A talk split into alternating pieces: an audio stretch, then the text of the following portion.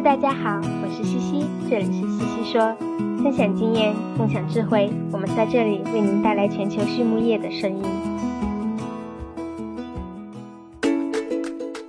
感谢西西说的合作伙伴们：英赛特解决肠道问题，美国达农威公司值得信赖的营养与健康专家，优宝生物、三和药业让健康养殖更简单。隆昌动宝十七年专注研制天然提取添加剂，引领畜牧业节能优产；大地汉克三十年专注为动物提供美味与健康；里兰动宝让食品和伴侣动物不断丰富我们的生活；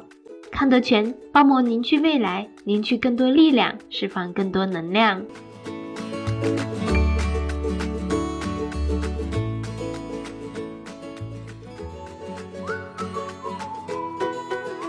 大地汉克芬多多系列二十八年沉淀，匠心推出，在两百多种调香原料中，科学选取核心原料，融合调香技术与采湿调控技术，最优化精油产品的适口性。同时，全自动、全密闭配料系统，专利恒温混合技术，二次喷涂和空隙封闭技术的利用，保障产品的精准配置和稳定功效。二十八年沉淀，三年研发，芬多多系列为您的动物带来来美味与健康。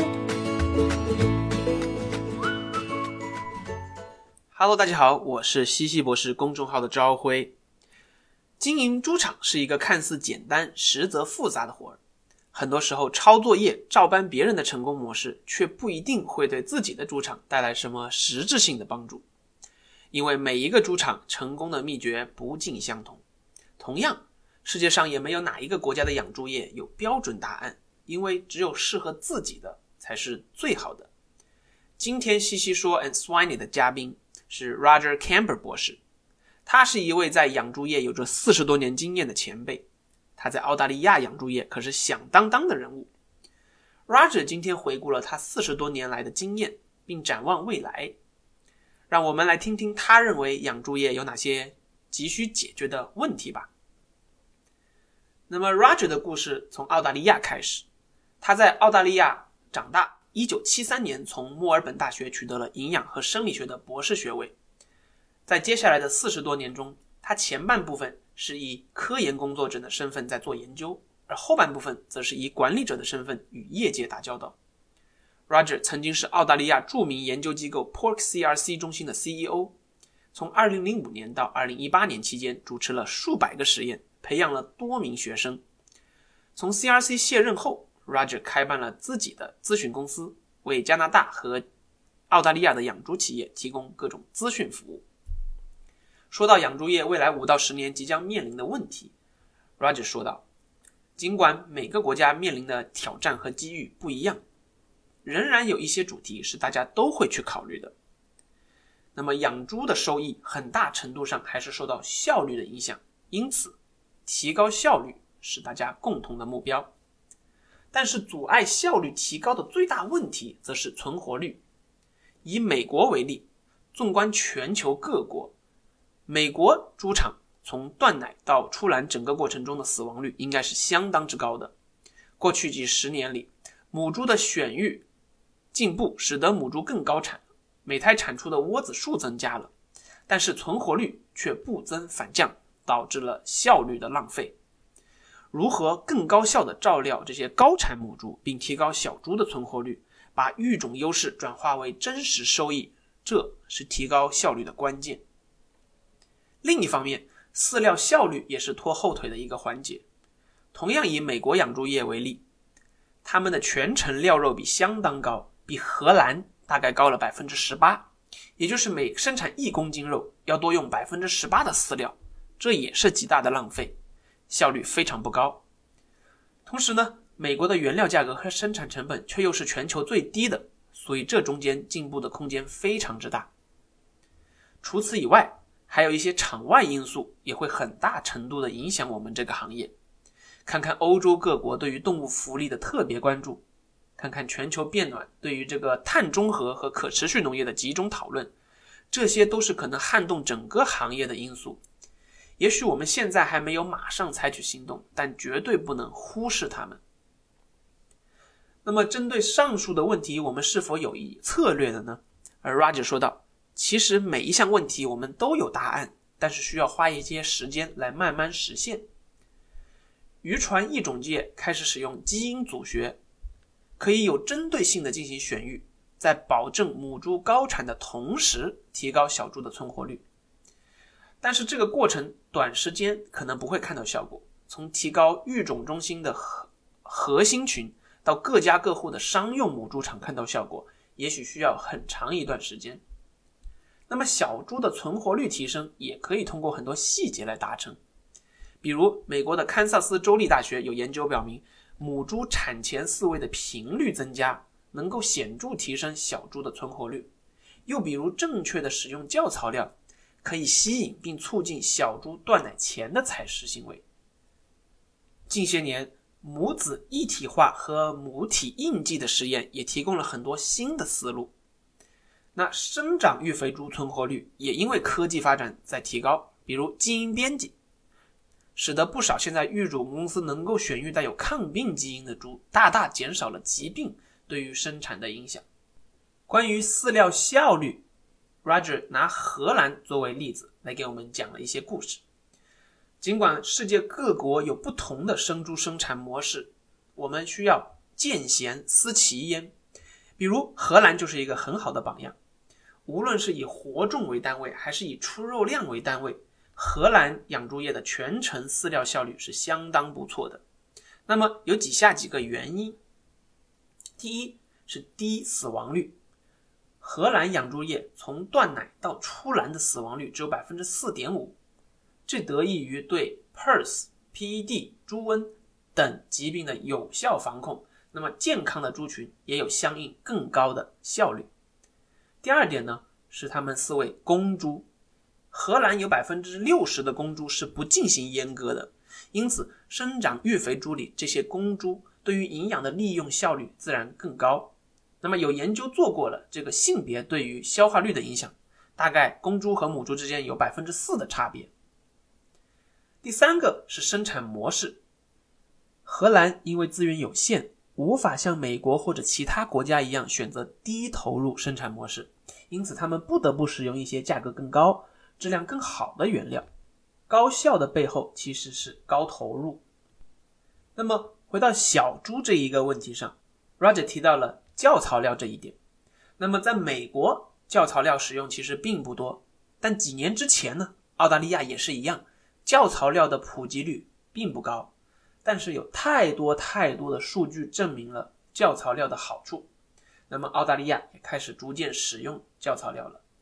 那教槽料的目的并不是为了提供多好的营养，而是让小猪在断奶之前就逐渐适应这个奶水到饲料的转变。这样在断奶之后能够很快吃上料，尤其是在断奶之后最关键的前三天。那么大多数实验能发现，这个教槽料降低死亡率，增加断奶后的采食量。那么类似的方法还有这个水溶性的诱食剂，通过模拟小猪在母猪身边就开始接触的一种味道，断奶后让小猪能够技术接触到这种熟悉的味道，可以增加断奶后的采食量和增重达到百分之八。但是相比于教槽料，那么液体的产品呢，可能不适用于所有的猪场，执行起来会有一定的难度。那么接下来呢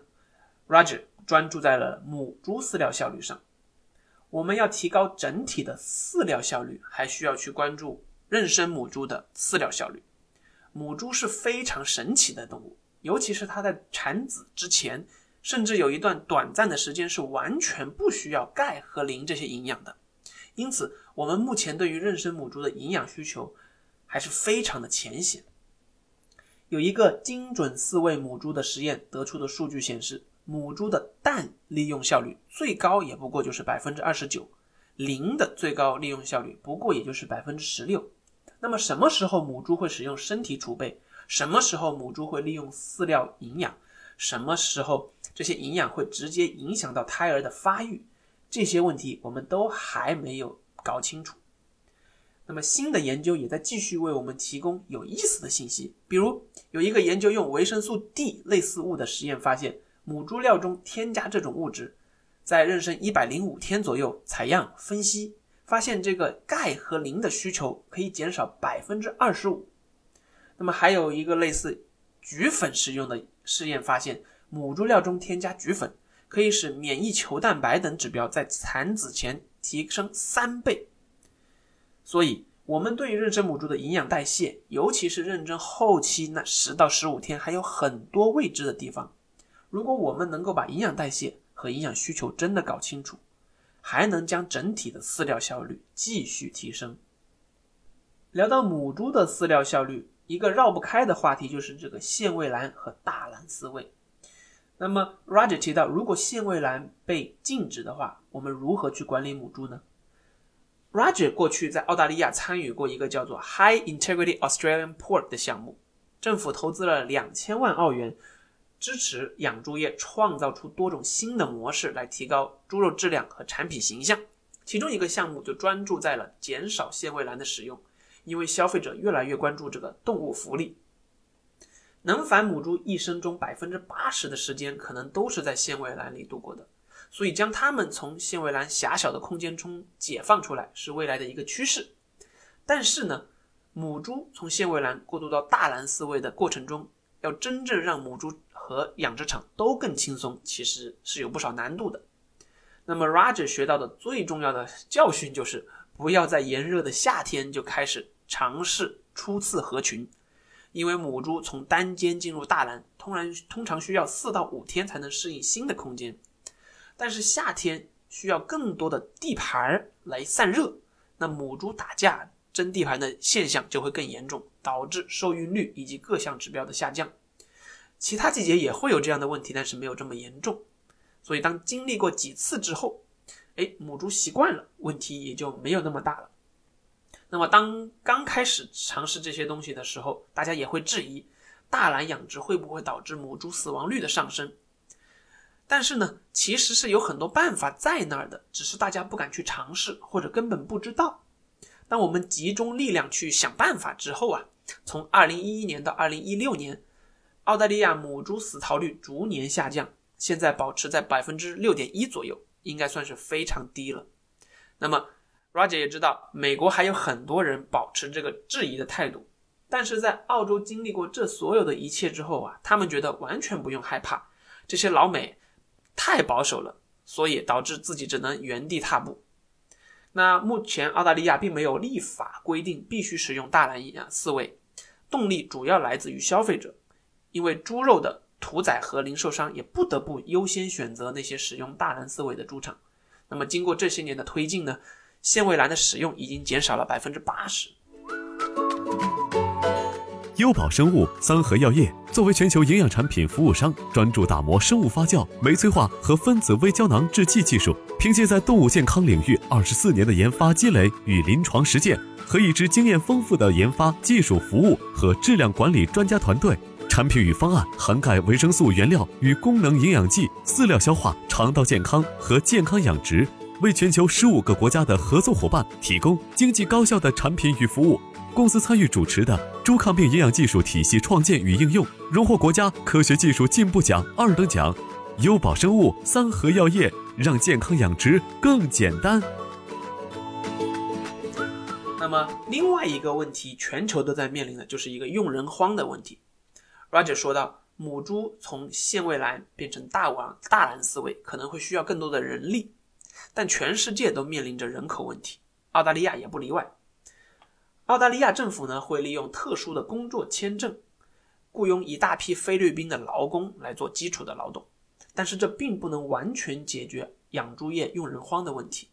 因此，现在公司的重点大多数放在如何改善基层员工的工作环境和待遇，把优秀的人留在企业。那么有些企业会主动去为员工提供更多的关怀和支持，也有些企业不得不提高工资待遇。但是要真正解决这个问题，我们还是需要科学技术的革新。与其等到无人可用的那一天，还不如早早的开始探索用机器和人工智能替代掉那些重复性的体力劳动。那么这里补充一下，其实欧洲和北美还有澳洲其实都有类似的情况，很多人。宁愿去开卡车，也不愿意去驻场，因为许多地方卡车司机的起薪比博士都要高一截，是基层养殖人员薪资的好几倍，这是一个很大的问题。那么最后呢，Roger 谈到了一些补充的地方，就他说我们的行业现在想要去解决的很多问题，其实一直都不缺答案，很多信息在前人做过的试验中其实都已经提出来了，但是也许被忽略了，又或者被一笔带过了，导致我们很多时候根本不知道这些信息的存在。那么他的客户们一直在向前看，但我们的工作。就是需要帮他们回头看，找到那些有用但是被忽略的信息，用已有的知识解决看似困难的问题。另外一点呢，就是大家面对问题和挑战的时候，一定要有信心，保持乐观。无论是应对人类的这个新冠疫情，还是猪的各种重大疾病疫情，大家回头一看，每一次的危机，其实我们都非常迅速的做出了反应，并且马上又站起来继续向前。所以，没有什么困难是永恒的，我们总能找到创新性的解决方案。人应该居安思危，但是不要过悲观。那么，谈到 Roger 最喜欢的资源，他最喜欢的专业书籍，当然就是我们都会选择的 NRC 猪营养需求啊，大家都会拿来翻一翻。而非专业书籍，他提到了两本书，一本是 The Double Helix 双螺旋。这是 DNA 之父 Watson 的自述，讲述了他是如何发现 DNA 双螺旋结构的故事。然后另一本书呢是 Brighter than a thousand suns，比一千个太阳更明亮。这是一个奥地利的记者讲述各国科学家参与制造首批原子弹的故事。那么说到是什么使成功的行业精英与众不同，Roger 提到，那最重要的一定是同理心。因为无论你站在什么岗位上，如果能理解别人的需求，站在别人的角度想问题，很难不成功。好了，今天的内容就是这些，感谢收听。